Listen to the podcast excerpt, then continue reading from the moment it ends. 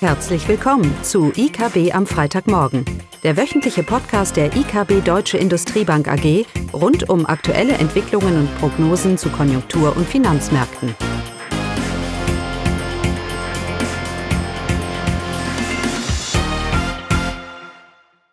Willkommen zu IKB am Freitagmorgen, heute wieder mit mir Eugenie. Ja, heute sprechen wir über die Konjunkturdaten und Geldpolitik in den USA und auch in der Eurozone. Wir fangen mit den USA an. Die US-Wirtschaft ist im ersten Quartal überraschend gesunken und zwar um 1,4 Prozent aufs Jahr hochgerechnet, also analysiert. Im Vergleich dazu lag das BIP-Wachstum äh, im Quartal davor bei 6,9 Prozent. Wenn man sich die einzelnen Komponenten anschaut, äh, so fällt das Wachstum des privaten Konsums etwas stärker aus als im Quartal davor, und zwar mit einem Wachstum von 2,7 Prozent gegenüber 2,5 äh, Prozent im Vorquartal. Also die Konsumenten zeigen sich ausgabefreudig durch die sehr gute Lage am Arbeitsmarkt und trotz der anziehenden Inflation. Auch die Unternehmensinvestitionen sind mit 9,2 äh, Prozent deutlich stärker gewachsen im Vergleich zum Vorquartal, wo die Wachstumsrate bei 2,9 Prozent lag.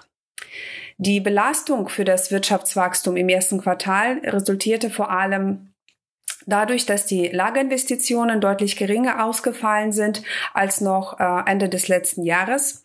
Die Betriebe hatten durch die Pandemie geleerten Lagerbestände wieder kräftig aufgefüllt und das war eben der Wachstumstreiber im Quartal davor. Und zu Beginn äh, des aktuellen Jahres war der Nachholbedarf der Lagerinvestitionen nicht mehr so hoch. Zusätzlich hat auch die Handelsbilanz äh, mit einem Minus zum Rückgang des BIPs äh, beigetragen. Die Importe haben um 17,7 Prozent zugenommen und spiegeln somit eine hohe Nachfrage wider. Die, Ex die Exporte sind dagegen geschrumpft. Also insgesamt zeigt sich das Bild der US-Wirtschaft nicht so negativ, wie der BIP-Rückgang andeuten könnte. Die wichtige Inlandsnachfrage bleibt grundsätzlich stark trotz der hohen Inflation.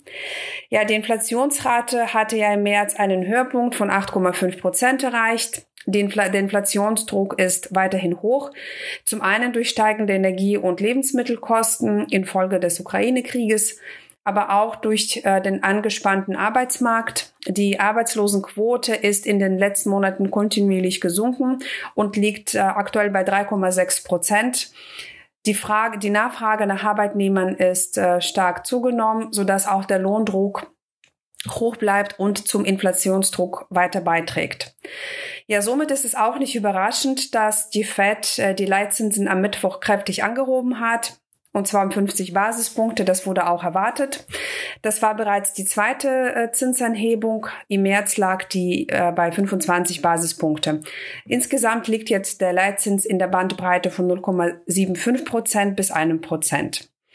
Der Zentralbankchef hat zudem äh, weitere Zinsschritte angedeutet, so dass wir eine ähm, bei der nächsten Sitzung bereits eine weitere Zins Leitzinserhöhung ähm, erwarten. Zusätzlich will die Fed äh, angeschwollene Zentralbankbilanz äh, durch die Corona-Hilfprogramme, die ist jetzt auf 9 Billionen US-Dollar angelaufen, abbauen. Ab Juni sollen pro Monat jeweils auslaufende Anlagen im Wert von insgesamt 47,5 Milliarden US-Dollar nicht erneuert werden. Das hat das Ziel, den Märkten weitere Liquidität zu entziehen. Und beide Maßnahmen, also äh, Bilanzabbau und Leitzinsanhebung, das sollte eben dazu führen, dass die Konjunktur ähm, abkühlt und auch somit der Inflationsdruck abbremst. Der Zentralbankchef Powell ist dabei zuversichtlich, dass die US-Wirtschaft mit einem sehr robusten Arbeitsmarkt und auch guten Finanzlage bei vielen Unternehmen und Konsumenten diese geldpolitische Strafung gut verkraften kann und es nicht zu einer harten Landung, also zu einer Rezession kommen wird. Wir erwarten für die USA ein BIP-Wachstum in diesem Jahr bei 2,4 von 2,4 Prozent und äh, für das nächste Jahr 2,2 Prozent. So, wir verlassen jetzt die USA und schauen äh, nun auf die Eurozone. Ähm, auch für die Eurozone und für die einzelnen Länder wurde das BIP für, erste, für das erste Quartal veröffentlicht. Die Wirtschaft in der Eurozone konnte nur leicht wachsen mit 0,2 Prozent zum Vorquartal laut der vorläufigen Meldung. Äh, in der Eurozone wird grundsätzlich der positive Effekt der Entspannung der Corona-Lage und auch so, somit die Belebung der, ähm, im Dienstleistungssektor durch bestehende Lieferengpässe, steigende Preise und ja, grundsätzliche Unsicherheiten infolge des Krieges äh, in der Ukraine neutralisiert. Wir erwarten ein BIP-Wachstum für die Eurozone für dieses Jahr von 2,8 Prozent. Bei den einzelnen Ländern gibt es Unterschiede in der wirtschaftlichen Dynamik im ersten Quartal. Deutschland und Spanien konnten leicht wachsen. Deutsches BIP ist um 0,2 Prozent zum Vorquartal gewachsen. Ähm, das war auch äh, von uns äh, erwartet. Im Quartal davor äh, war das Wachstum, äh, war das BIP um 0,3 Prozent zurückgegangen. Und der Anstieg äh, im ersten Quartal resultiert vor allem aus den Investitionen. Der Außenbeitrag hat dagegen das Wachstum gebremst. Für das zweite Quartal erwarten wir ein ähnliches Wachstum für Deutschland. Die Prognose für das gesamte Jahr liegt bei 2,2 Prozent. Ähm, auch die spanische Wirtschaft ist um 0,3 Prozent gewachsen.